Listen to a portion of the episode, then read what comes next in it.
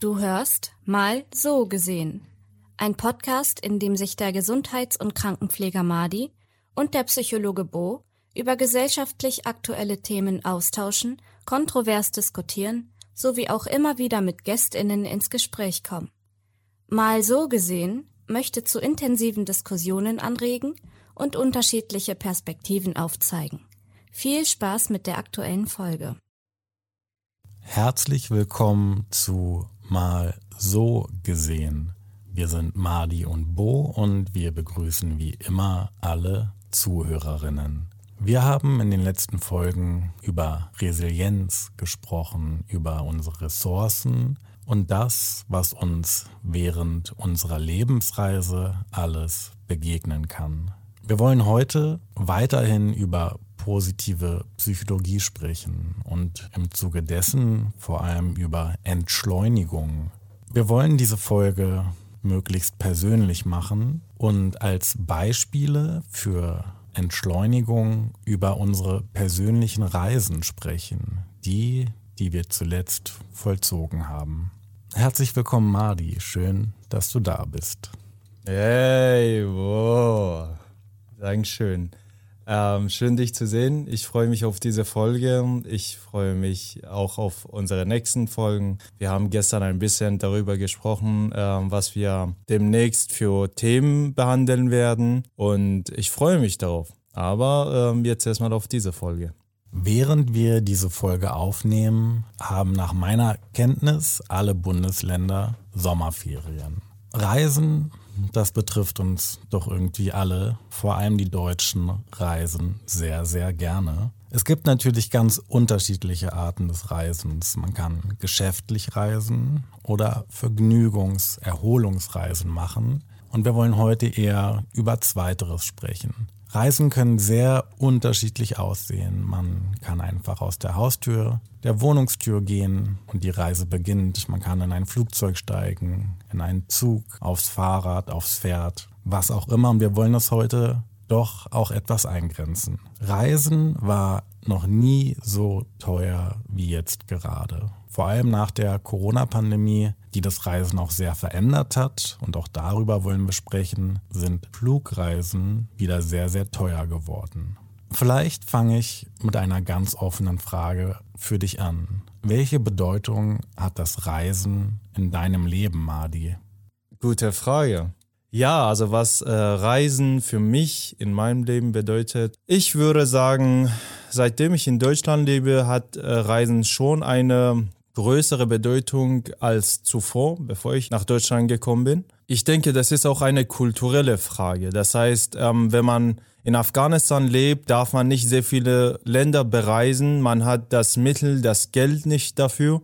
Und man ist so sehr in seinem eigenen Leben beschäftigt, dass man gar nicht mehr dazu kommt, überhaupt äh, in ein anderes Land reisen zu wollen. Und kulturell ist es ja so, dass auch in Afghanistan natürlich dadurch, dass die Wirtschaftslage äh, nie so gut gel gelaufen ist, hat man höchstens in die Nachbarländer gereist und dann wieder zurück. Oder man ist dahin geflüchtet. Das ist auch nochmal eine andere Art von Reisen. Das ist dann etwas Obligatorisches, etwas Zwanghaftes. Aber ja, seitdem ich in Deutschland lebe und ich ähm, um mich herum gesehen habe, wie viele Menschen immer wieder jährlich reisen, ob Freunde oder Kollegen, da lernt man halt, also bewusst oder unbewusst. Äh, man sieht, dass Reisen eine große Rolle spielt fürs Wohlbefinden eines Menschen.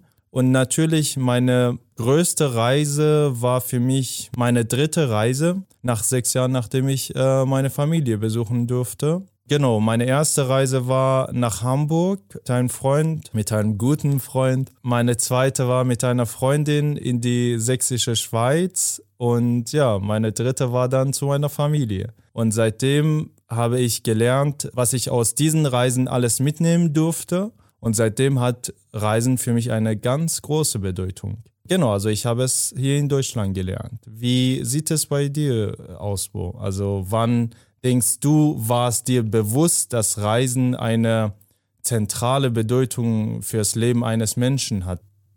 Du hast einiges angesprochen. Erstmal der deutsche Pass erlaubt es uns zu reisen und zwar in so viele Länder, wie es kaum mit einem anderen Pass möglich ist. Und ja, Reisen ist sicherlich etwas Kulturelles und ein Luxusgut. So erlebe ich das Reisen. Die ersten Reisen, an die ich mich erinnere, sind natürlich immer mit Ferien verbunden gewesen.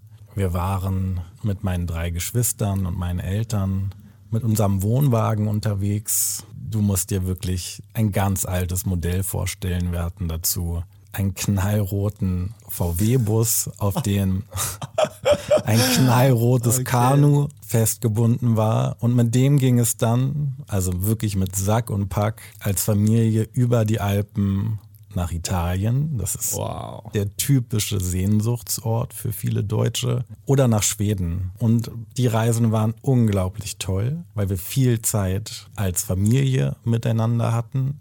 Wir Kinder haben in einem Bett geschlafen. Das war alles sehr nah, sehr vertraut. Wir haben eh die ersten sechs Jahre zusammen in einem Hochbett, was unser Vater gebaut hat, geschlafen. Reisen war für mich etwas sehr familiäres und ob jeder Mensch reisen sollte, muss jeder für sich selber entscheiden. Ich glaube, das ist nichts, was generell gilt. Ja. Für mich gilt allerdings, dass das Reisen zu meinem Leben dazugehört. Ich habe schon ganz früh in mir einen Drang gespürt, Neues zu lernen, Neues zu erleben.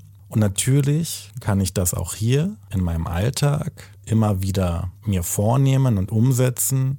Aber andere Kulturen, Menschen, die in vielem ähnlich, in einigem aber unterschiedlich sind, Situationen, die mich herausfordern, die erlebe ich vor allem dann, wenn ich etwas weiter weggehe. Nicht nur die Reise nach innen, sondern auch die Reise nach außen antrete. Du meinst also, du hast schon als Kind gelernt, dass man reist, richtig?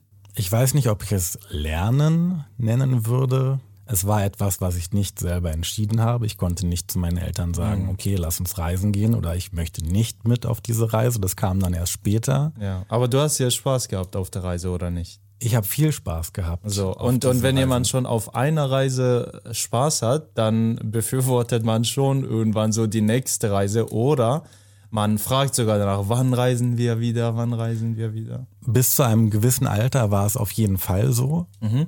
Es war etwas Schulferien, was man kaum abwarten konnte, obwohl ich Schule auch sehr genossen habe. Ja. Warst du ein Streber? es gab den Moment, als eine Freundin von mir das einen Schulfreund von mir gefragt hat und er hat gesagt, naja, Bo war nicht unbedingt ein Streber, aber er war schon einer, der sehr gerne zur Schule gegangen ist. Mm. Und ja, das stimmt. Ja, ich war strebsam ja. nach etwas, aber es ging mehr darum, dass es mir wirklich Spaß gemacht hat, Neues zu lernen. Mhm. Und ich habe auch total den sozialen Aspekt, den ich schon auch von zu Hause kannte, immer mit meinen Geschwistern umgeben zu sein, in der Schule sehr genossen, ja. meine Freunde dort zu treffen, meine MitschülerInnen. Und das ist etwas, was mich als Mensch ausmacht und was ich im Reisen auch total genieße, die Begegnung mit anderen Menschen.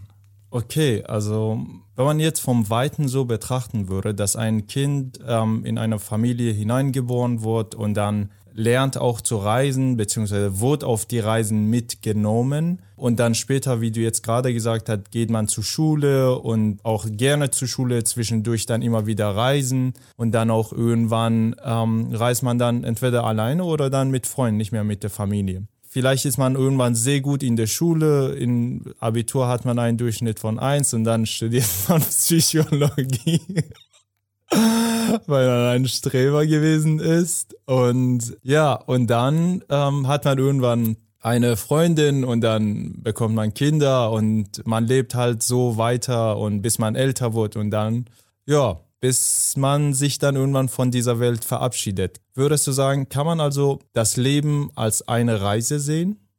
Absolut. Kommt natürlich auf die Definition vom Reisen an. Aber wenn wir davon ausgehen, dass zum Reisen ein Prozess gehört, der stattfindet, in dem ich mich wiederfinde, den ich zu einem Teil mitbestimmen kann, in dem aber auch Dinge von außen auf mich wirken, dann würde ich sagen, ja, das Leben ist auch eine Reise. Mhm. Und trotzdem muss man es, glaube ich, unterscheiden von dem, was ich am Anfang gesagt habe, es gibt Geschäftsreisen, es gibt Erholungsreisen und das Leben ist vielleicht ein Stück weit von allem. Okay. Die wichtigste Reise oder das, was ich jetzt als Reisen verstehe, für mich in ihren Auswirkungen, war die nach Indien, die ich nach meinem Abitur 2006 angetreten habe. Ich habe dort ein freiwilliges soziales Jahr gemacht. Ich war zehn Monate dort. Ich war immer wieder auch dort, denn ich habe unter anderem in einem Waisenhaus gearbeitet, in dem ich unterstützt habe, Englisch gelehrt habe, einfach da war, um mit den Kindern zu spielen, sie in ihrem Alltag zu begleiten. Und ich habe dann einen gemeinnützigen Verein in Berlin mit Freunden gegründet und seit 2006 unterstützen wir dieses Waisenhaus, vor allem die Schule und Weiterbildung der Kinder. Und diese Reise war für mich so besonders. Ich war 19, hatte die Schule beendet, die mich natürlich immer auch ein Stück weit an einen Ort und in ein System gebunden hat. Und mhm. auf einmal war ich frei. Ich war komplett frei, mich zu entwickeln. Und in dieser Zeit hat eine unglaubliche Entwicklung stattgefunden. Ich habe immer mehr verstanden, wer ich sein möchte. Mhm. Zum Beispiel dann entschieden, Psychologie zu studieren. Mich Ach so, also von dort kam die Entscheidung für dich. Ja, mein Vater hat mich dann dort auch in diesem Waisenhaus besucht, mit meiner Schwester zusammen. Okay. Und er hatte so ein bisschen die Vorstellung, ich könnte mehr in Richtung Maschinenbau gehen und in unser Familienunternehmen einsteigen. Mhm. Und ich habe gesagt, okay. Also ähm, dann seid ihr eine reiche Familie. es gibt einen gewissen Wohlstand in unserer Familie, der mir bewusst ist. Und für diese Situation bin ich sehr, sehr dankbar. Okay. Auf jeden Fall habe ich ihm dann das Versprechen gegeben, nochmal ein Praktikum in unserem Familienunternehmen zu machen, obwohl ich dort als Schüler und dann später auch als Student immer wieder gearbeitet habe, auch oder vor allem auch, um mir dann Reisen zu finanzieren. Mhm. Und trotzdem war ein Stück weit für mich schon klar, ich möchte mit Menschen zusammenarbeiten. Ja. Mit, mit Menschen und nicht an oder mit Maschinen. Und dann war die Entscheidung eigentlich relativ klar für mich, dass ich Psychologie studieren möchte, noch gar nicht unbedingt mit dem Wunsch, mal therapeutisch zu arbeiten, sondern sicherlich erstmal mehr auch über den Menschen und auch über mich zu verstehen. Mhm. Und während dieser Reise habe ich tolle Menschen kennengelernt, mhm. die immer noch in meinem Leben sind. Wir haben uns im Anschluss, ich glaube mittlerweile über 20 Mal, fast alle sechs Monate irgendwo auf der Welt getroffen. Mhm. Also wir haben wirklich viel investiert, um diese Freundschaft aufrecht zu erhalten. Und Indien ist ein unglaublich abwechslungsreiches Land. Wahrscheinlich ist es anders als Afghanistan oder auch Iran. Es ist auf jeden Fall sehr, sehr anders als das Leben, was ich zu dem Zeitpunkt in Deutschland kannte. Und ich habe es sehr genossen, diese neuen Erfahrungen dort zu machen. Es war auch ein Bekannter von mir aus Berlin mit in diesem Waisenhaus. Das hat sicherlich sehr geholfen, dass wir uns in diesen neuen Situationen stärken konnten und immer wieder auch austauschen konnten. Mhm. Ähm, du hast jetzt einige Dinge angesprochen während deiner Erzählung. Ich dachte mir, ich stelle mal ein paar Fragen. Jetzt, Sehr wenn gerne. du, wenn du ganz kurz und knapp auf die Frage antworten solltest. Ähm, gehört jetzt nicht zu unserem Thema heute, aber trotzdem würde ich gerne die Frage stellen, meinst du, du hast vorhin gesagt, ich würde gerne mit Menschen arbeiten und nicht mit Maschinen. Meinst du, können Menschen sich auch zu Maschinen entwickeln? Maschinen folgen Automatismen. Mhm. Und ich glaube, dass wir das ein Stück weit in unserem... Oder Algorithmen? Oder Algorithmen. Ich glaube, dass wir das ein Stück weit in unserem Alltag auch haben. Und trotzdem unterscheidet uns natürlich etwas von Maschinen, dass wir ein Bewusstsein haben. Gerade sind wir vielleicht an einer Schwelle dazu mhm. mit der künstlichen Intelligenz. Die mittlerweile behauptet, dass sie auch über langsam über ein ähm, Bewusstsein verfügt. Genau. Und trotzdem gibt es einen Unterschied. Zum Beispiel würde ich sagen, dass wir Menschen intuitiv sein können, mhm. intuitiv Probleme lösen können und nicht nur vorprogrammiert sind. Aber ich glaube, wenn wir darüber sprechen, kommen wir etwas vom Thema weg. Genau, richtig. Obwohl ja. diese Automatismen, die wir in unserem Alltag haben, etwas sind, was sich während einer Reise verändern kann. Dass wir aus diesem Alltag, aus diesen Automatismen heraustreten und ganz neue Erfahrungen machen. Eine Erfahrung, die ich vom Reisen kenne, vielleicht geht es dir genauso, das kannst du gerne gleich beantworten, ist, dass Zeit relativ ist. Im Reisen, während des Reisens habe ich oft das Gefühl, dass die Tage unglaublich lang sind, unglaublich viel passiert. Ja. Und so in meinem Alltag, wenn ich zwei Wochen in Berlin bin, dass alles relativ vorhersehbar ist, was hier passiert. Und im Reisen mache ich neue Erfahrungen und neue Begegnungen, habe ein neues Gefühl für Zeit. Es braucht immer am Anfang etwas, bis sich das einstellt und irgendwann komme ich wie in einen anderen Modus, vielleicht in meinen Reisemodus, in dem unglaublich viele Reize auf mich einwirken, die bestimmt gefiltert werden müssen, in denen ich vor allem aber auch neue, sensitive Erfahrungen machen kann. Mein Körper fühlt sich anders an, die Gedanken, die ich habe, sind andere. Und das ist etwas unglaublich Wohltuendes für mich. Wie ist das für dich, Madi? Du meinst mit der Frage von Zeit und ja, dass Zeit relativ ist? Ja, auch das. Und was erlebst du beim Reisen? Gibt es einen Unterschied zu dem, was du in deinem Alltag erlebst? Ja, also erstmal darüber, dass ähm, Zeit relativ ist und das merkt man auf, die, ähm, auf den Reisen. Ja, das stimmt vollkommen.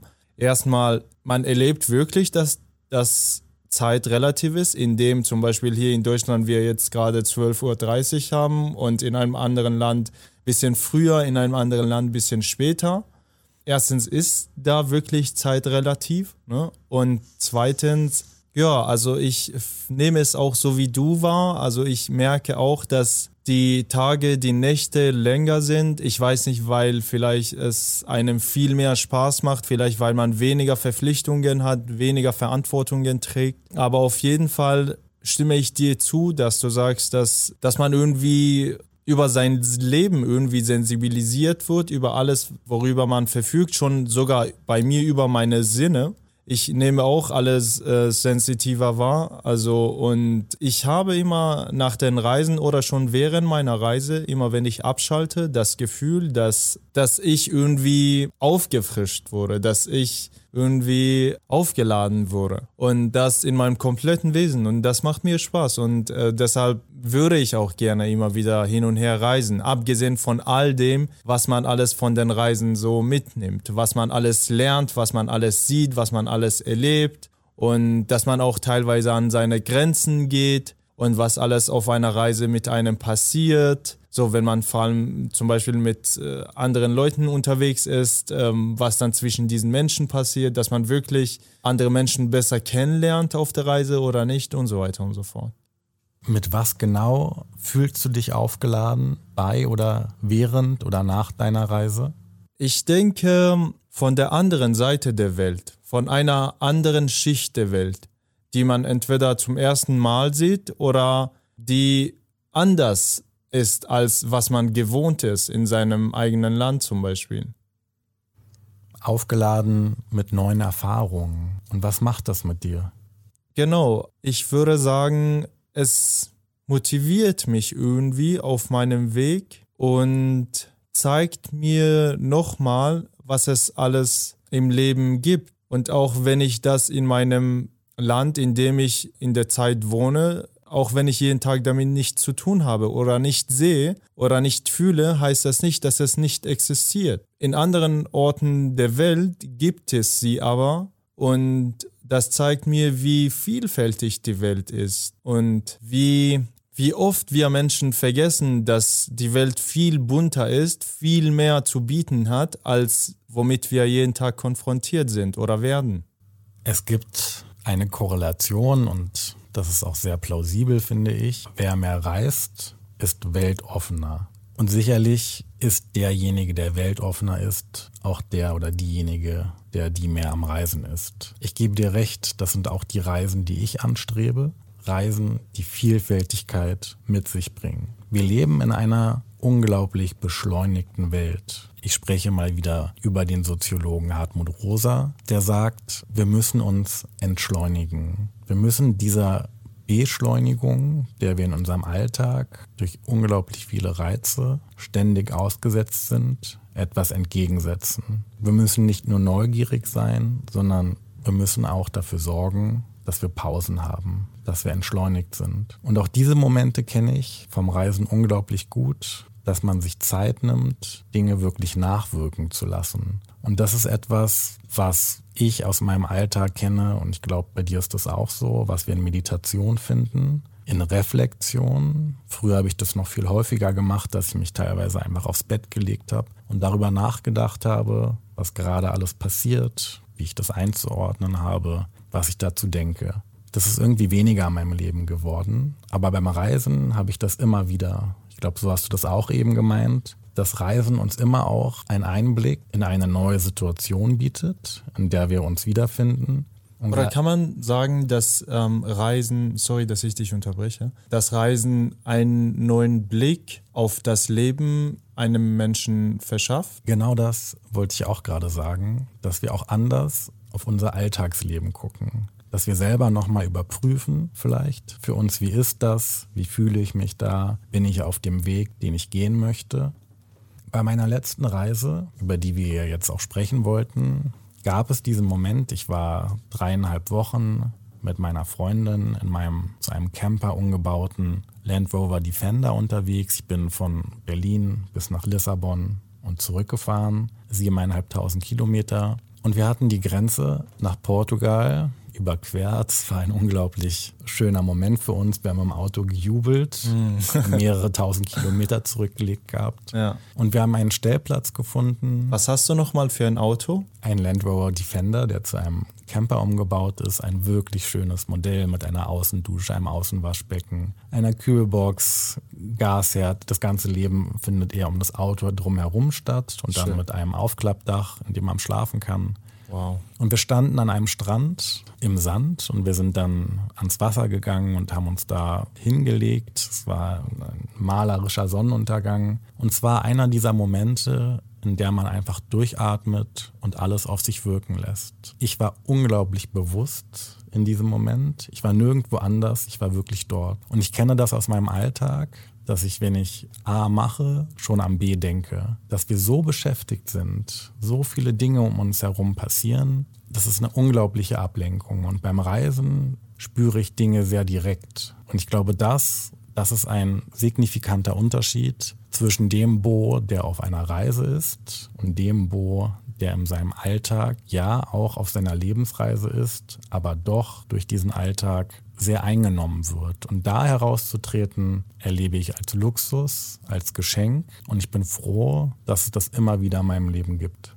Ja, und jetzt mal so gesehen, dass du dich in Berlin befindest, zu Hause. Wie geht denn das, dass du dich hier nicht so fühlen kannst? Also ich frage mich, liegt das wirklich nur an der geografischen Entfernung?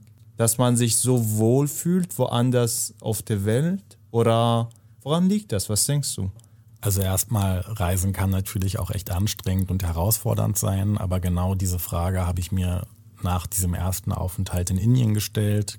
Kann ich überhaupt zurückgehen? Und dann habe ich für mich die Entscheidung getroffen, ja, ich werde zurückgehen. Ich hatte dann einen Kulturschock, den hatte ich erst in Indien, aber dann vor allem auch beim zurückkommen. Ja. Und ich habe mich gefragt, wie kann ich das, was ich in Indien erlebt und in mir kultiviert habe, mit zurücknehmen.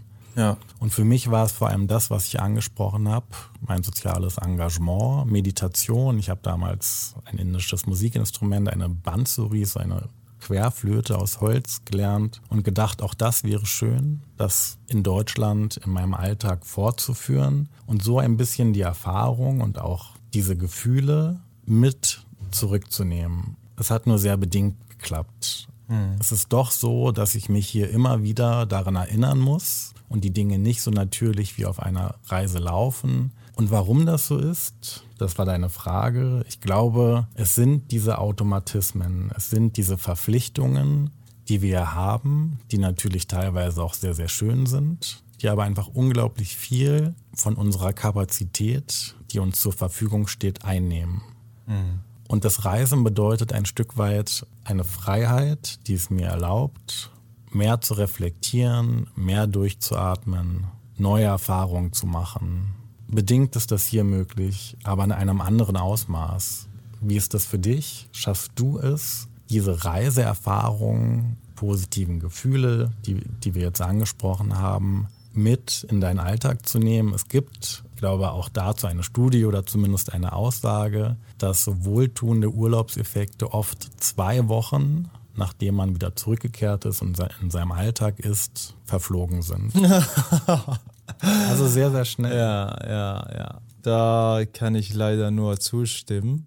Also was mir bei dieser Rückkehr aufgefallen ist, war auf jeden Fall, dass ich aus meiner Reise eine ganz, ganz große Leichtigkeit mitgebracht habe. Eine Leichtigkeit in meinem Herzen. Irgendwie, ich weiß es nicht, ähm, woran das gelegen hat, aber ich war viel fröhlicher. Also du glaubst es nicht, du ähm, kennst mich, wie oft ich scherze, wie oft ich lache, aber in dieser Zeit war ich Madis Fröhlichkeit mal zehn. Und das vermisse ich tatsächlich jetzt ein bisschen. Das habe ich schon, genauso wie du sagst, so ungefähr nach zwei Wochen, habe ich wieder wahrgenommen an meinem Ich, dass ich diese Leichtigkeit leider nicht mehr so wirklich spüre aber da dachte ich tatsächlich, okay, genau das fehlt mir langsam. Und dann habe ich angefangen, aktiv daran zu arbeiten, um diese Leichtigkeit wieder in mir zu erzeugen. Und wie genau hast du das gemacht? Auf eine sehr witzige Art, würde ich sagen. Ich war zu Hause. Ich habe eine, da hatte ich irgendwie das Gefühl, dass ich in Ho'oponopono-Phase war. Das ist ähm, eine Phase, man, eine, eine Reinigungsphase des Selbstes.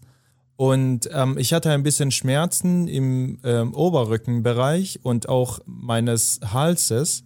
Und äh, bei dieser Reinigung, bei dieser Ho'oponopono ist das so, dass diese Chakren halt, also Halschakra und auch Herzchakra einigermaßen blockiert werden und hat man dann Schmerzen. So, ähm, wie kann man das aktiv öffnen und wie kann man eine neue Eigenschaft in sich herbeiführen. Das gelingt einem, das ist mir so gelungen, indem ich meditiert habe und während der Meditation habe ich mir immer bewusst Affirmationen ähm, zugesprochen dass ich diese Leichtigkeit wieder in mir habe, dass ich ganz frei lachen kann, ganz laut lachen kann, über ganz belanglose Sachen mich stundenlang unterhalten kann und das, nehm, das Leben nicht so ernst nehme, wie es ist. Vielleicht ist das Leben auch gar nicht so ernst, aber auf jeden Fall nicht so ernst nehmen. Jedenfalls, und dann lag ich zu Hause auch teilweise am Sitzen ja, war dann zu Hause in meinem Zimmer und habe ganz, ganz laut gelacht, aber selbst verursacht. Also das heißt, ich dachte mir, okay, mein Chakra, Halschakra ist blockiert, deshalb muss ich ganz laut lachen. Ich ähm, wünsche mir, dass ich wieder laut lachen kann, über viele ähm, belanglose Dinge stundenlang reden kann, ohne äh, mir Sorgen, in mir Sorgen zu bereiten. Dann rede ich doch über belanglose Dinge mit Menschen. Ich äh, muss laut lachen, dann lache ich doch laut.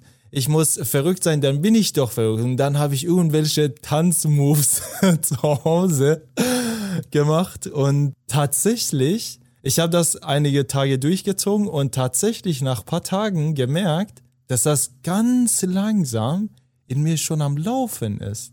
Und jeder hat in seinem Leben Erfolg gehabt und man weiß, wie ein Erfolg sich in einem anfühlt. Ich hatte wirklich dieses sehr starke Gefühl in mir und ich war sehr stolz auf mich, dass ich so ein starkes Bewusstsein über mich selbst hatte und etwas in mir kreieren konnte, was, was mir selbst zumindest davor schwer gefallen ist oder mir gar nicht bewusst war. Wieder ein total schönes Beispiel für Selbstwirksamkeit, wie wir selber in uns Dinge bewirken können.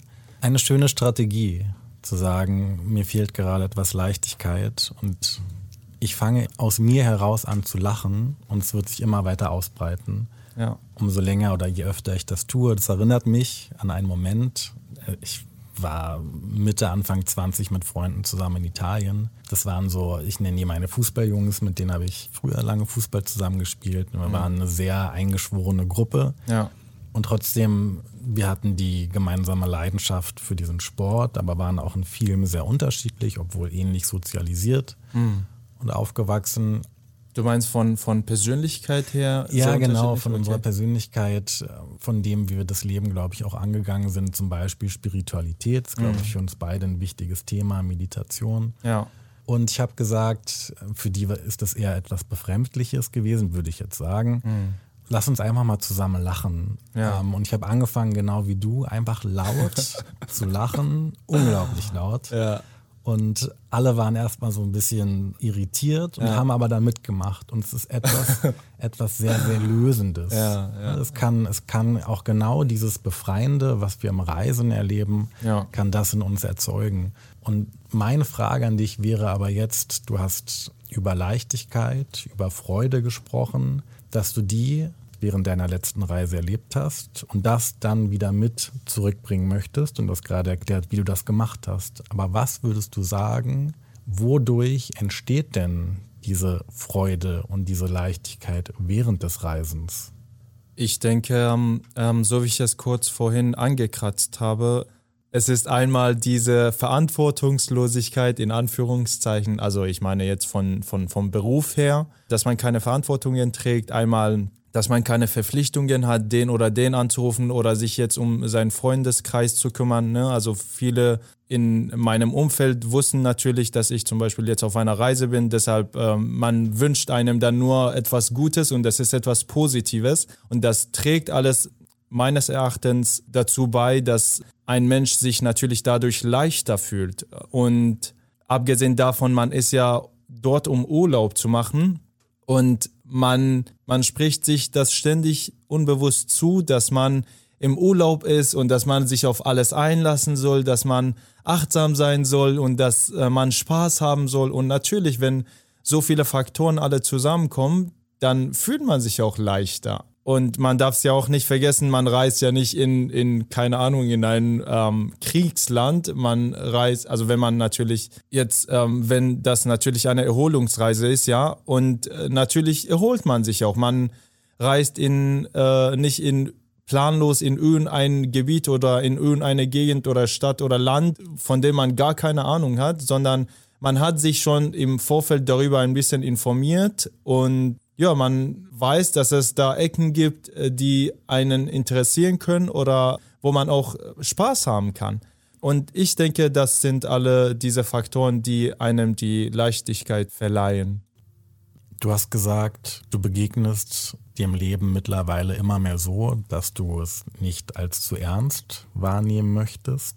Diese Verpflichtungen, die du hier in deinem Alltag hast, verspürst du während deiner Reise weniger. Arbeit, Soziales. Auch das können, es gibt sozialen Stress, Verpflichtungen sein. Und es ist sicherlich etwas, was nicht so einfach in sich zu kultivieren ist, aber was ein unglaubliches Potenzial hat. Zu sagen, die Dinge, die ich hier mache, die bringen gar nicht so viel Schwere mit sich, sondern ich versuche sie mit Freude anzugehen. Und ich glaube, es kann nicht auf alles zutreffen.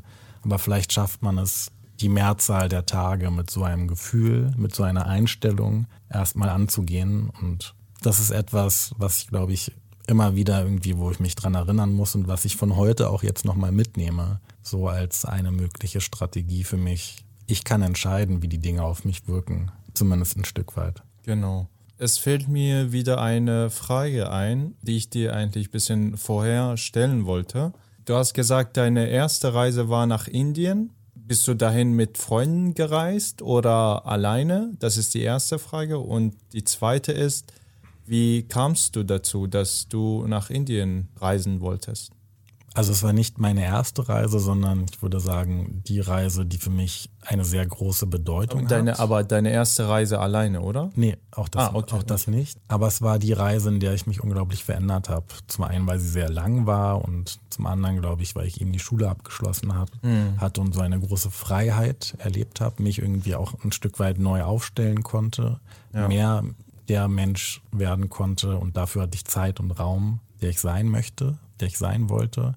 Um deine Frage zu beantworten, um deine Fragen zu beantworten, ich bin über eine Organisation nach Indien gegangen. Ich hatte schon sehr früh, ich glaube mit 14, 15, 16, spätestens da war es mir klar, dass ich nach dem Abitur, weil ich sehr privilegiert bin, darüber mhm. haben wir auch gesprochen, ein freiwilliges soziales Jahr machen möchte, in dem man sicherlich auch sehr viel für sich selber tut. Ja. Ähm, und das Geld das so eine Reise kostet, sicherlich auch in eine direkte Unterstützung umgesetzt werden könnte. Und trotzdem hatte ich damals noch ein bisschen naiv vielleicht die Idee, okay, ich gehe, um zu helfen. Und ich wollte eigentlich nach Südafrika mhm.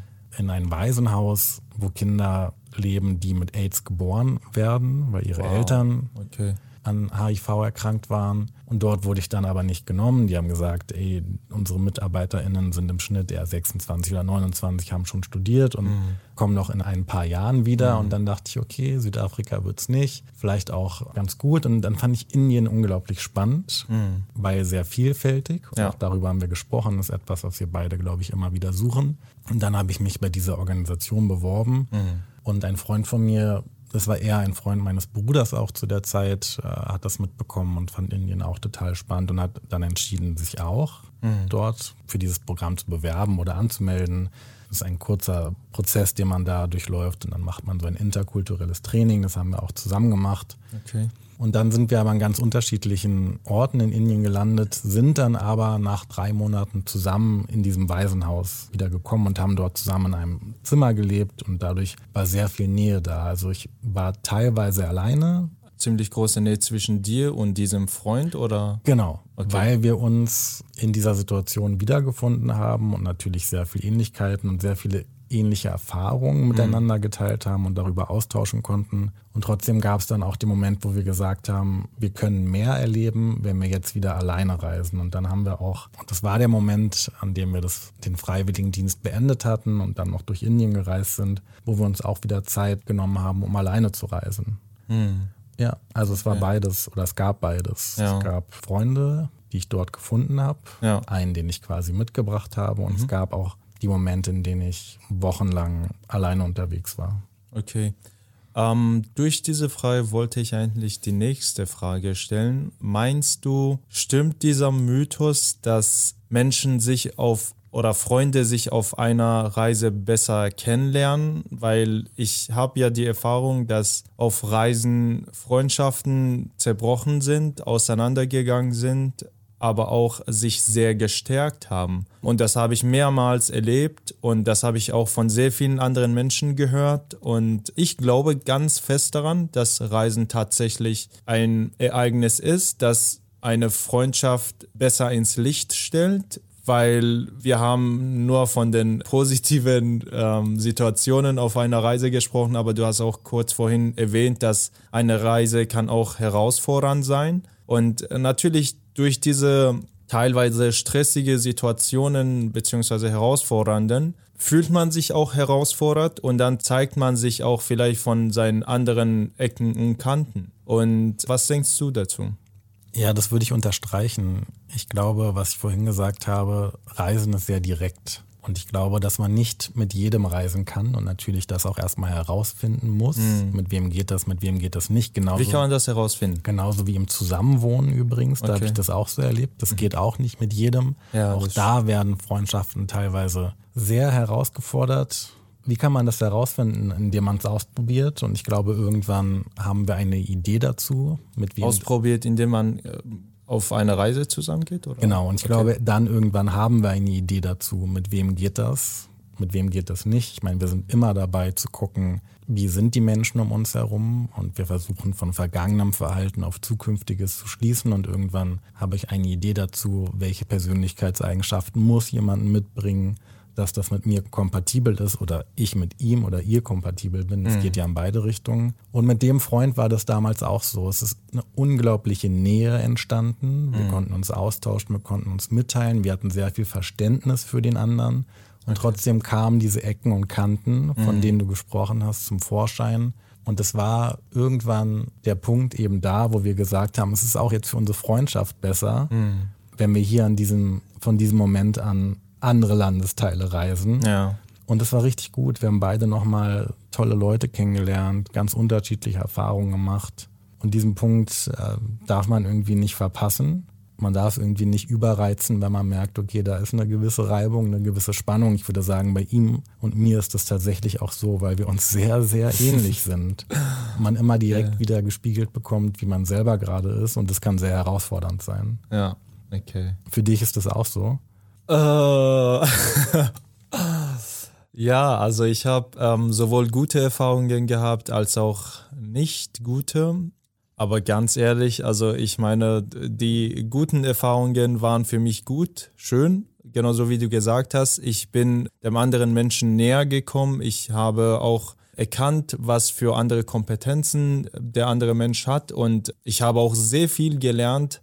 Zum Beispiel, ich war mit einer Freundin in Portugal und wir waren dann auf einem Dorf, wo es auch sehr viele große Berge gab, wo wir dann fast jeden Tag wandern gegangen sind. Und ich, obwohl der Boden voller Erde, voller kleine Steine war, bin ich aber trotzdem barfuß gelaufen. Äh, wir haben irgendwann auch unsere, sie hat es auch dann versucht, wir haben unsere Schuhe ausgezogen, irgendwo hingelegt und dann äh, sind wir eine, haben eine Strecke hinterlegt und dann wieder zurückgekommen und dann wollte sie sofort ihre Schuhe anziehen. Ich ja sagen, no, no, no.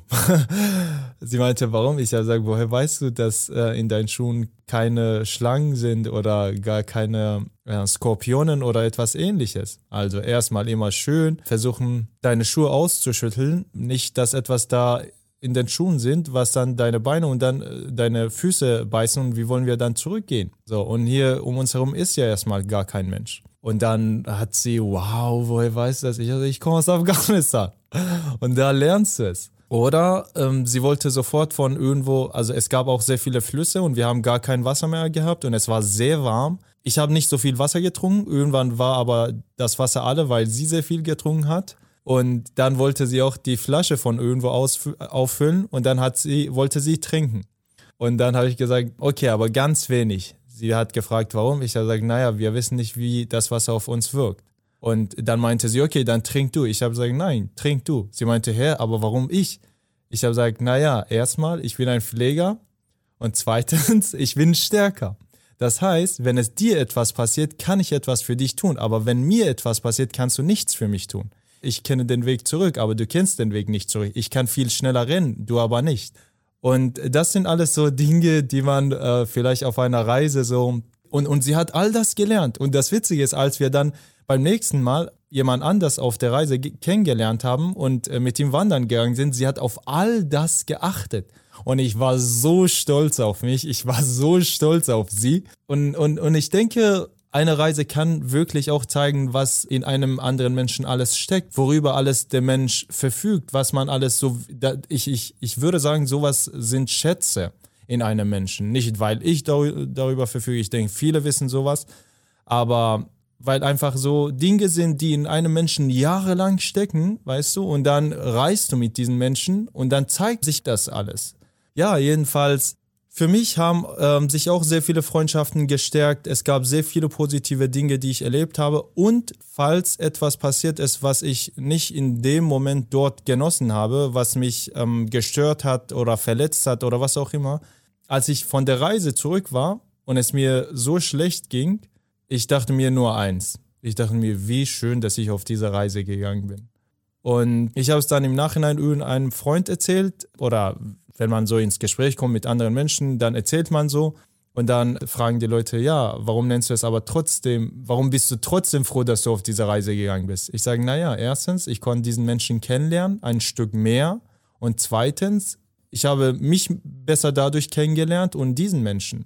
So, und natürlich, das ist nochmal wiederum etwas Schönes. Und ähm, deshalb ja, für mich gibt es kein Negatives in dem Sinne halt auf einer Reise, die man erlebt. Alles, was ich persönlich erlebe, ist schön. Ich genieße alles. Ich nehme alles mit. ja, ich kenne das, dass man so Kompetenzen sich bündeln und man sich so ein bisschen verstärkt in dem Ganzen. Und es sind teilweise jetzt sehr humorvolle Urlaubserfahrungen, die du mit uns geteilt hast. Danke dafür. Und ich glaube, ich habe die Schönheit des Reisens hm. heute irgendwie nochmal erkannt. Und ich finde es total gut, dass wir darüber gesprochen haben. Und ich habe für mich auch so ein paar Strategien mitgenommen, wie ich dieses Gefühl von Leichtigkeit, von Entschleunigung als Ressource in mir ja. Auch halten und auch in meinem Alltag stärken kann. Ein paar davon waren mir bekannt. Meditation, zum Reflektieren, zum Durchatmen, zum Innehalten aber auch das mit dem Lachen, was du irgendwie so dargestellt hast, wodurch man so ein bisschen Leichtigkeit und Freude, den Raum dafür auch hier öffnen kann, das, das nehme ich heute mit. Das freut mich. Also das freut mich, dass ich etwas ähm, hatte, was dich positiv beeinflusst hat.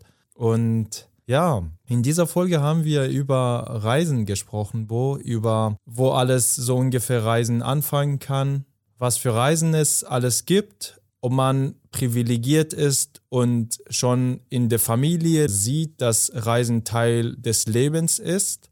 Wir haben darüber gesprochen, ob unser Leben auch eine Reise ist mit Höhen und Tiefen und darüber natürlich, dass wir Menschen auf unserer Reise besser kennenlernen und, und uns selbst und worüber wir alles von Kompetenzen verfügen und was wir alles aus unseren Reisen mitnehmen können.